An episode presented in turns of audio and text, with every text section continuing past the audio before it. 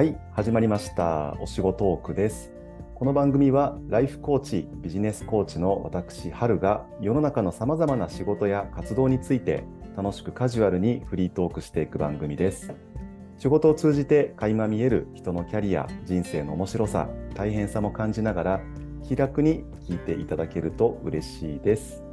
ぜひ番組フォローをお願いいたします。えーコメントや感想、リクエストは概要欄のフォームに、えー、フォームからぜひお寄せいただければと思っております。ということで、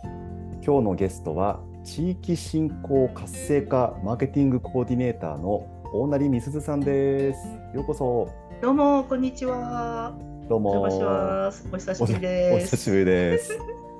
いやいやいやいやいや。久しぶりですね。改めて。本当ですね。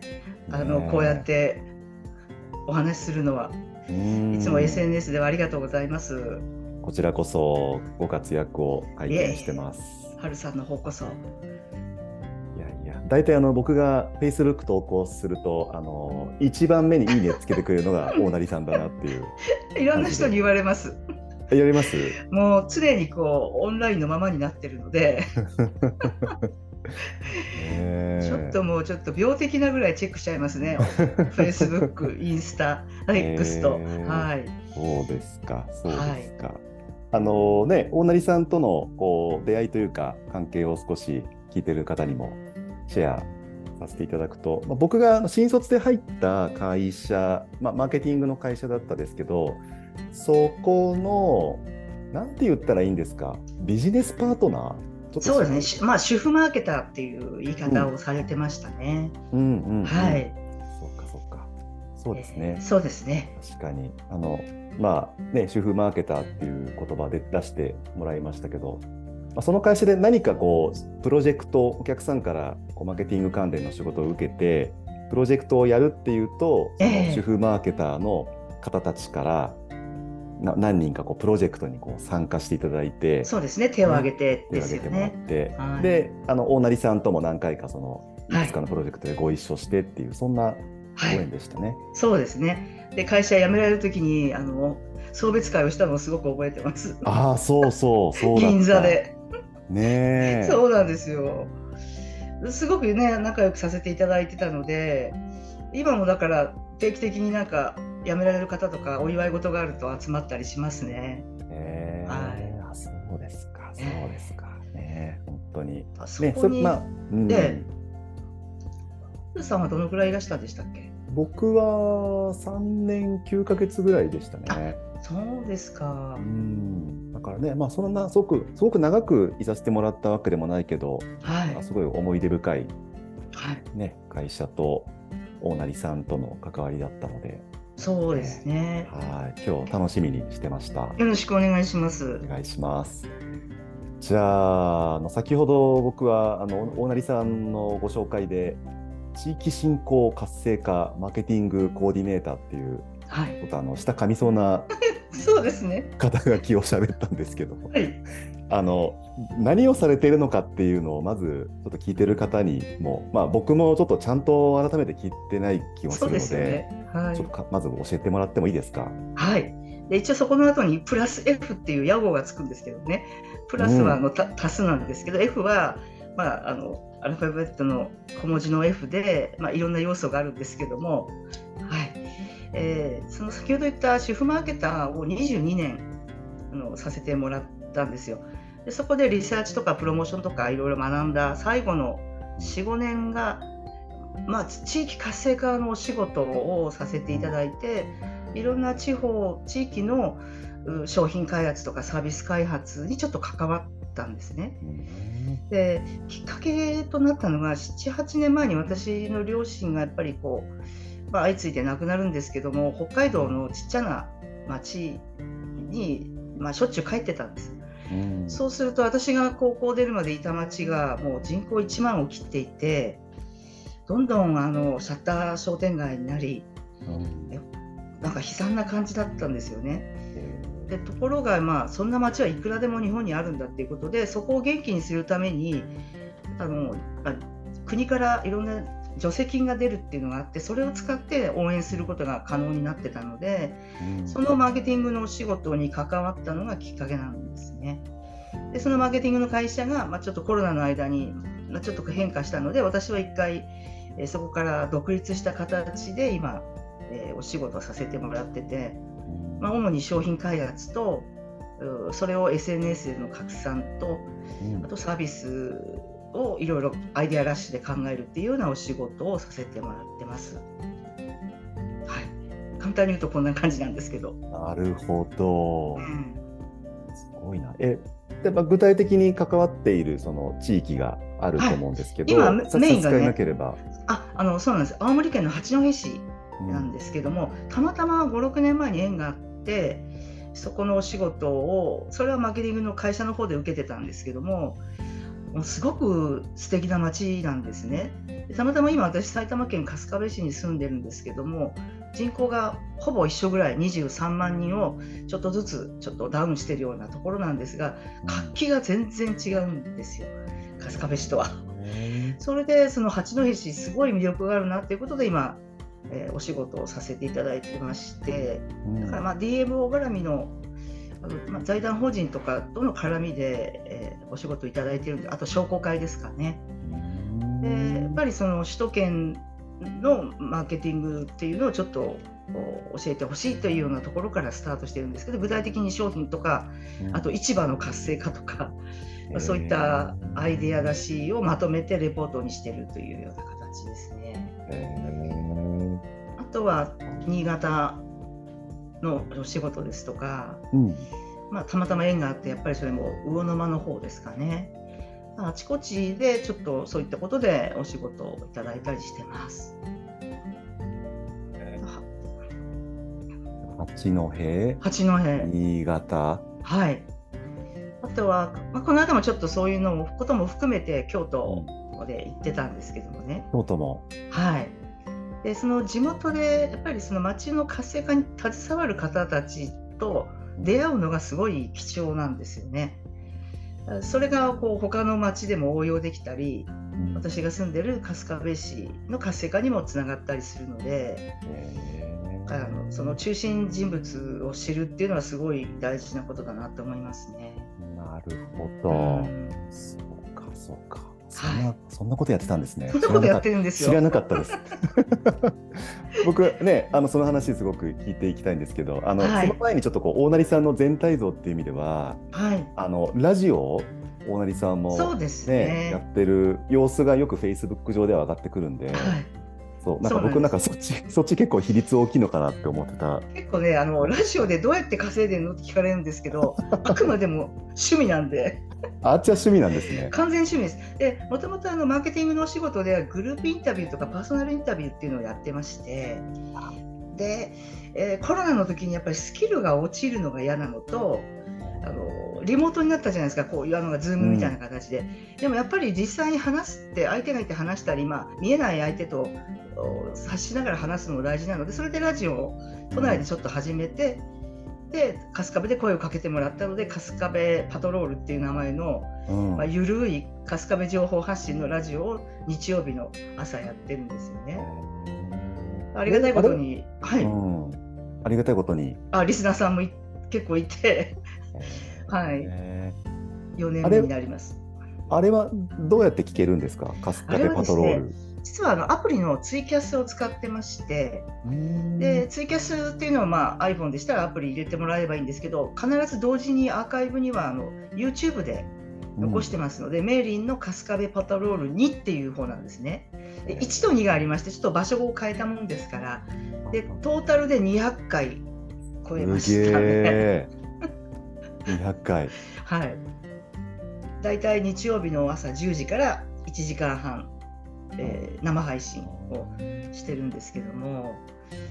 だからそのためにネタ探しに春日部市議会に傍聴に行ったりですとか議員さんにインタビューしたりとか一応あの真面目な側面もありつつ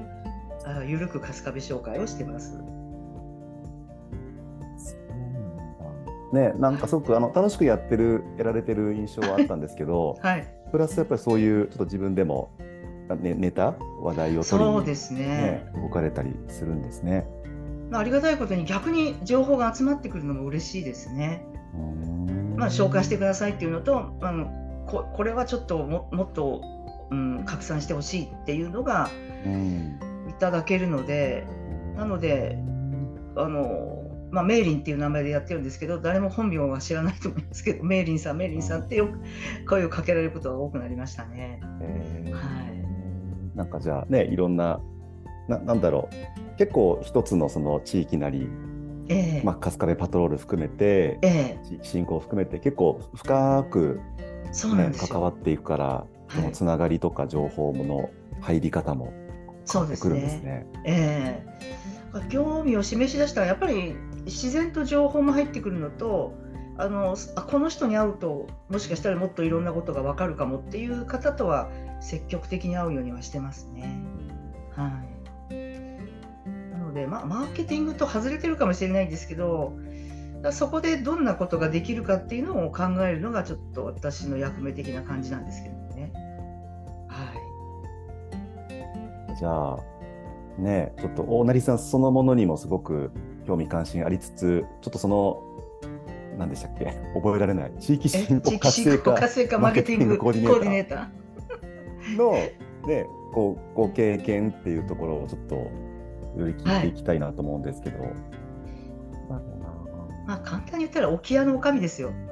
空き家の女将。はいまあ、いろんな人のあの縁がつながりがあるのでえこの話いただいたらこの人だったらここまでできるっていうのが分かるんですよね。うん。だからそれを使ってる感じですね。でそういう方たちの時間とかスケジュールを合わせて、まあ、こういうプランにしましょうっていうのは私が発想して、まあ、OK が出たら見積もりを出させてもらってっていう形になりますね。なんかもしよければ、ええ。何かこう例を挙げていただくことできます？そうですね。つい最近なんですけども、その八戸に深く関わってていわゆる食材が余っちゃったりするじゃないですか。今野菜とかうん。果物とうか。ん。で天候不順で廃棄するものも規格外だと、そういうロスをなくしたい SDGs の発想からうん。例えばソースですとかフルーツソースとかジャムにしちゃえばうん。使えるわけですよね。でそれをあのどし八戸にあまりご存知ない人が多いと思うんですけどキリストが最後にうん。亡くなった村って言われてる信号村っていう村が実はあるんですよ伝説八戸です。あそうなんですか。はい、でそこはあの酪農が盛んでそこの牛乳を使ったすごく濃いソフトクリームがあるんですけどもそのソフトクリームにそのいろんなソースだからオール八戸食材の、うん。えー八戸農園ソフトクリームっていう開発にちょっと関わらせていただいてでいろんな味の中からまあチョイスできる。自分でオーダーメイドでうんそこにトッピングして食べるっていうタイプなんですよね。でこれをあのつい先日日比谷にある八戸のアンテナショップでちょっとうんイベントを企画してさせていただいてその場でインフルエンサーの方にえーインスタとあ X の方に上げて拡散したという形で,、でもうすぐオープンなんですよその農園マルシェというのが。なのであの本当美味しいですし自分でこう作るっていうのは子供からお年寄りまで楽しめると思うんですね。うんえっと、そんなことをやりました。どんな味がいいかとか、どういうふうに宣伝っていうか拡散したらいいかっていうようなところですけどもね。はい。それで言うとさっきのその置屋の女将っておっしゃってましたっけ？えて的にあのねどんな方をこう巻き込んだとかどどんなね。人たちと関わったでいうとうどういう感じだったんですか？ぱりあの首都圏でイベントするからには首都圏ってまあ広いのでもう出身が東京都で千葉埼玉神奈川から、まあ、ちょっと年代もばらけて、まあ、テターゲットは30代40代がメインではあるんですけども今回はもうちょっと上の方も入れてでその方たちはまあスイーツ好きでありすごくインスタとか SNS が得意な方なので、その方たちにちょっとお願いしました。で、まあ、個人個人が思い思いの商品に仕上げて写真を撮ってその場で拡散するんですけどももうそうやってる間にもっとこうした方がいいとかこのソースはもうちょっとこうだったらっていうアイデアが出てくるんですね。でそれをまたフィードバックさせてもらった形なんですけども。なるほど。まあ、とっても楽しいです。そういうなんかこう拡散してくれるインインフルエンサー的なはい、メンバーがいまメンす。バーがいて、ええあとそのきちんと自分が思ったことを、まあ、クライアントに迎合することなく喋れる方たちですよね。うん。でいろんなお店を知ってたりとか、えーいろんな、まあ、アイデアを出される方たちがやっぱり30代から60代ですけどたくさんいらっしゃるのでうん。その方たちにお願いしましたね今回は。はい。なんかうん。すごくこの地域振興とか地域活性化みたいなテーマって、ね、興味ある方いっぱいいると思うんですけど、はいあのどうやってそれを仕事にしていくのかっていうのって、うんなんかいなんか分かりやすいこの就職先探しとはちょい違う次元だなって気がするんですね。そうですね明らかに人のつながりだと思います。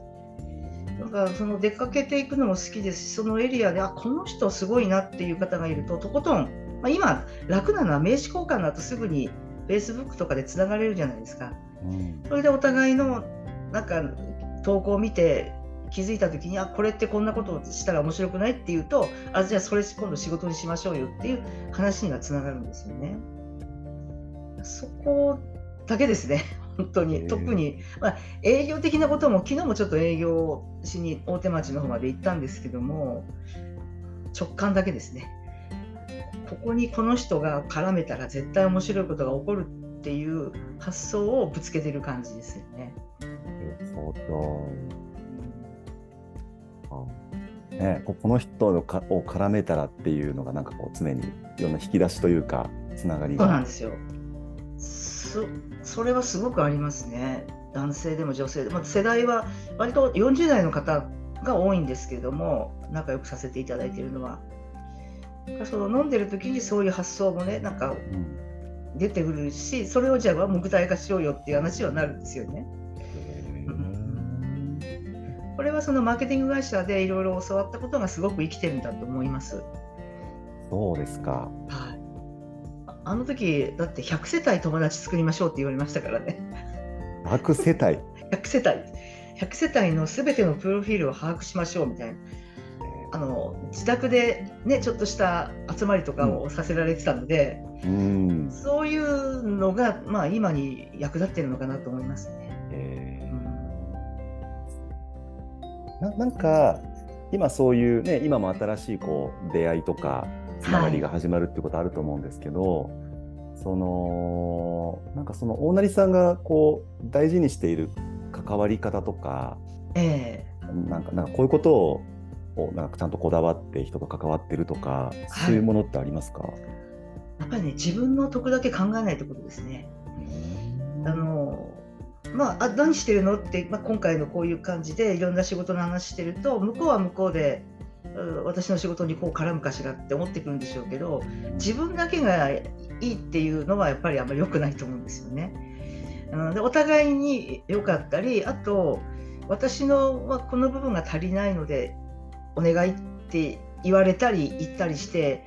そこであのすごく、うん、うまくいくことが多いような気がします。だからそこはやっぱり人の付き合いをきちんと、まあ、筋を通すというか真面目に付き合う部分だと思うんですよね。えうん、逆に言えばそれができない人はもうバサッと切りますね。ーうわ怖い 怖い結構最近もなんかいろいろトラブルがあって、まあ、まあ本当にもったいないので時間がねあのどんどん年取っていくので、まあ、バシッと線を引いちゃう時もありますね。これはまあちょっと言える範囲でいいんですけど何があったんですか、まあやっぱりあのそれは私にとって何の、まあ、私の時間を使ってるのにうん。ああまりそこを考えずに、うん。まあ、あなた得意だからやってよっていうのはちょっと違うなって思うんですよね。はい、一応得意でしょ？できるでしょ？そうそうなんですそう感なんです。ほんでもうすぐやってよとかこの人紹介してよって簡単に言われても私がつづつづつながった縁っていうのはそんなにあの大事なものなので簡単にそれはしたくないんですよね。だったらきちんと私が交渉するからっていう話で何かトラブルがあった時に嫌じゃないですか。うんせっかくの私が築いた人間関係が壊れるのが嫌なのでそこだけですね。えーそそこはもうやっぱり人としてダメじゃないかなと思うので、うん、うん、筋を通してほしいなっていうのは最初に言ったりしますね。なるほど、はいちょっと嫌な感じの人ですよね、こんなこと言うと。いやいやいやいや、それすごく、そういう側面もあるから、ね、それだけこう、今のつながりを大事にしているとか、はい、そういう筋を通す、誠実にね、はい、人との関わる方と仕事がしたいとか、あそうですね。そこの信頼関係があるから一緒にねやってくれる仲間がいるっていう、はい、と思うのでなんか大事な線引きなんだなって思いますよ。そうですね。長くちょっとお付き合いしていきたいっていうのもありますもんね。うん。うん確かに。そういう関係はすごく大事にしたいですね。今回の八戸の方も本当に偶然5、6年前にお会いして、まあ、意気投合して、まあ、ずっと一緒にやっていきましょうって言ってくださってますし、うん、そういう方に対してはものすごく私ができる限りのことを提案したいなとは思うんですよね。うん、あのね今すごくそうやってこうご活躍ですけど、ここに至るまでの特にこの数年独立してからの大変だったこととか、苦労みたいなことってありますか？そうですね、あのこれはもともと私あの、大学出て会社員12年ほど家電系の仕事で大阪にいたんですね。で、えー、1回まあ結婚とか出産でブランクができて、ちょっとその時もう40だったので、会社員っていうのはちょっと考えなかったので、そのマーケティング会社で、まあ、毎年毎年契約更新しているようなお仕事だったんですけど、逆にそれがえー、定年とかも考えずに今今64歳でも年が明けて65になるんですけども、えー、ずっとつ、ねまあ、細くでもうん、続けていけることだったのかなと思います。結構やっぱりこう定年とかがっつり働いててもそういう壁があったりすると思うんですよね。まあ、そこを考えないで、うん、今も継続できるのはありがたいなと思うんですよね。うんか、まあ、いわゆる会社員だったら定年のもうフェーズにそうですね。でどうしても親の介護とか、うん、まあ子育てでそれが終わったと思ったら親の介護があるじゃないですか。でもまた全く同じであの娘が大学出てやっと就職ってなった時にバタバタっと親が4人とも、うん、そういうのもありましたしからそれで仕事を離職する人も多いですよね、今はね、きっと会社に。そういうことなく、まあ、主婦もしつつ、仕事もしつつっていうのができたかなと思うんですよね。うん、ああなんでそれ続けてこれたんですか、そんな状況もあって。だけど、まあ、でもなんかやっぱり社会に関わりたいとか仕事はしたいっていう意識はあったんですよね。うん、で声をかけてくれる人がいたりそういう場があるのでだ、うん、それは楽しみとしてやってましたね。うん、でもともとその会社員の時ちょっと家電のマーケティングとかもでもマーケティングっていろんな、ね、ジャンルがあるのでそのマーケティングの会社にお世話になってからは逆に主婦が得意なものの食品系だったのでそれはそれですごく楽しかったんですね。でそういうなんか、まあ、自分がいろんなお店に行ったり見たり聞いたりすることがどっかで活かせたらなっていうのはずっと考えててそれが、まあ、ちょっと地域というかあのいろんな地域の活性化につながるっていうのも分かったっていう感じなんですよね。うん、なんか月並みな質問かもしれないんですけど、はい、大成さんにとって仕事っていうのはどういう存在なんですか？あ生きることそのものなんじゃないかなって思ってます。だからあんまりその仕事で嫌だとかっていうのは多分感じたことはない、まあ、嫌なこといっぱいはあったんですけどね、うん、だけど乗り越えられるしその時に例えば助けてくれた人とか関わって励まされた人との縁がやっぱりすごく大事なんだと思うんですよ。あの普通に暮らしてて仕事してなかったらできない縁がきちんとあったなっていうのはすごく感じるんですよね。なんかそれはなんかあのすごい深いつながりになる方ももちろんいるんですけどもお仕事の縁でそのまま大事に長く付き合えてるっていう方も多いのでそれが財産なのかなとは思いますね私にとってはね。だから仕事イコール人イコール、まあ、生きてる価値観生きてる価値っていう感じなんですかね。えーうんすごい言葉いただきましたね。ちょっと重たかったかな。いやいや、重くないです、重くないです。いや、いいんですよ、いいんですよ。好きですよ、そういうの。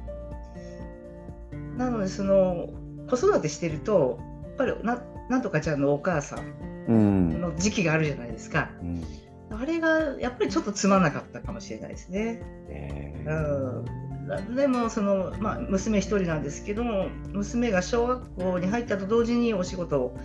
再スタートしたのでそれはその、うん、なんとかちゃんのママじゃない世界でうん。あのまあ自分のフルネームで活動できたかなと思うんですけどね。ううんん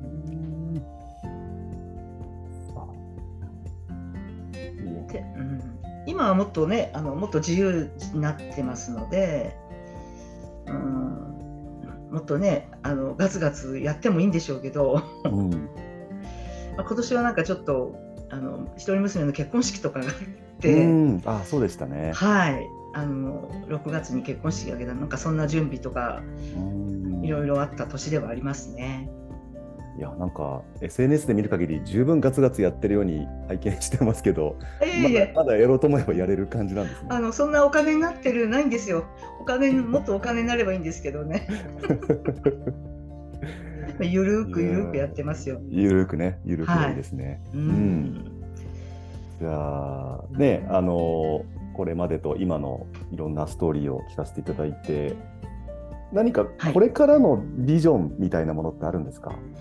そうですね。あのもっともっとそのま今 SNS を使ったマーケティングがメインになってきているので、そこはもっと勉強したいなと思うんですね。今回もそうだったんですけどもね。それとやっぱり地域の活性化でなんかできることがまだあるんじゃないかなっていうのがあるのであの長く関わっているところとあと地元の春日部とあとその私の生まれ故郷である北海道の長沼町っていうちっちゃな町なんですけどもなんかそこのために何かできたらいいなと思ってますね提案、まあ、定期的にあの提案とかはしてるんですけどもねプレゼンなんかも含めてですけどもね。あとはその地元でやってるラジオが、まあまあ緩いんですけどもなんか楽しんでくれる人がいる限りはネタを探して続けていきたいなとは思ってます。かね、さっき開始前にちょろっと聞きましたけど、ラジオの尺がどんどん伸びてるみたいそうなんでですすよ。もともとツイキャスっていうので30分なんですけど、まあまあ緩くコインっていうのをリスナーさんが投げてくれると、コインが5枚貯まると30分延長になるので、今はだいたい皆さんコイン投げてくれて10枚くれるので、ね。うん1時間半になっちゃってるっていう感じなんですよね。そうすると1時間半その短く切り上げることができなくなってきて、あと不思議なことに気づいたらもう1時間半経ってるっていうところが多いですね。えーはい明日もまたラジオ午前中あるんですけどね。あ、そうだ、そうだ。はい明日日曜ですかね。そうなんです今日土曜に収録してるので。はい。うんぜひあのお仕事トークのこともちょっとね宣伝させてもらいますよ。やったー春日部ツイキャスデビュー。そうですね。結構ねあのやっぱりあのいろんな形でラジオをやってる友人も多いんですよね。でその時にまあまあちょっと先にやってるからいろいろ聞かせてって言われて私もあのゲストで出演させてもらったりしてるんですけれども、まあ、自分のラジオとはまた違う新鮮さがあって楽しいですねお話しさせてもらうのはね。そうですか。はい今日も楽しんでいただいてますか？なんかもうあのコーチングを受けてる気持ちになってます。はるさんの 癒されて、あ、癒されてますか？はい、だ以前にその経験させてもらったコーチングしてもらった時もすごいなんか癒された記憶があってあの時に私すごく年取っても仕事したいみたいなことを言った記憶があるんですよね。うんそれって今つながってるかなって思ってるんですけど急激に思い出しました。やね今もやってますもんね。そうですねう。ん。だから会社員っていう形ではなくなってるのは分かってたんですけどもうんうんでもフリーでもなんかなんかやれることがあるんだなっていうのが今ですよね。いやいやいや、ありがとうございます。いえ。じゃあ、大成さん、結構いい時間にあそうですね。参りましすいません。て、ええ、あの、最後に告知、お知らせがありましたら、はい。え先ほどちょっとあのあのかえっと仕事で触れた八戸の話なんですけども、えー新幹線が止まる八戸の駅前にそのうん八戸農園マルシェっていうのが今月オープンします。でそこで先ほど言った美味しいソフトクリーム、えーも販売されるので、えー夜とかもその後はバルとかにもなるみたいなんですね。でちょっと私の知り合いの方が責任者でいらっしゃるので、ぜひ皆さん、八戸に遊びに行ってください。でうんそこから電車で、えー本八戸っていうところが実は弥勒横丁っていうすごい、えーあの飲食街がある町なんですけども新幹線が止まる駅前にもそういうのができるので、えーできたら八戸いいとこなので観光に行っていただきたいなと思いますおすすめします。あとはあの私のラジオえーメーリンの春日部パトロールメーリンっていうのが一応私のあの DJ ネームなんですけども、うんえー毎週日曜日の10時半からツイキャスアーカイブではあの YouTube でも聞けますので、うんよろしかったら登録をお願いいたします。すいませんぜひぜひ宣伝させてもらいました。ですね。あれ、八戸のその、ええあれはなんか都内でもあるんでしたっけ？そうなんですよ。えー日比谷お黒寺ってお分かりになりますかね？新橋から日比谷お黒寺、はい、お黒寺お黒寺っていうのはあの O K U R O J I ってことで。はい、あのコロナ禍にできたうんあの高架下あるじゃないですか新橋から、あの日比谷に行く間のあそこが再開発されましてそこにあの8ベース 8, 8の BASE で8ベースっていうのが八戸のアンテナショップなんですよ。で青森県のアンテナショップは別にあるんですけども八戸市がアンテナショップ持ってましてそこにはね八戸のあの地酒も飲めますしうん、本当にあのランチもサバ定食とか美味しいんですよね。へでそこにそのソフトクリームももうすでに売ってますのでよかったら皆さんお買い物がてらにで今あのお土産物もたくさん買えますのでねい飲食をした後にお土産を買ってちょっと日比谷をぶらついて夜はそこでお酒を飲んでいただければと思います。エイトベースと言います。はい最高ですね。最高なんですよ。あ絶対あのいい場所なので今度春さん行きましょう。ああ、ぜひぜひ行きましょう。八戸の美味しいお酒飲めますのでね。はい。じゃあはい、告知はあできましたかね？とはい熱く語ってしまってすいません。いやいやいや、じゃあ皆さんね、ぜひ八戸も含めてはい聞いていただき、あのラジオの方も聞いていただければと。後であの概要欄にリンクとか貼っても大丈夫ですかね？あお願いいたします。ぜひ。ぜひぜひ、じゃあ、はい皆さんもね、ご覧になってください。はい。ではでは、今日のゲストは地域振興活性化マーケティングコーディネーターの大成美鈴さんでした。大成さん、ありがとうございました。ありがとうございまます、アルさん。す。はい。どうもどうもありがとうございます。これからも頑張ってください。応ありがとうござい援してます。聞いてる皆さんもありがとうございました。ありがとうございました。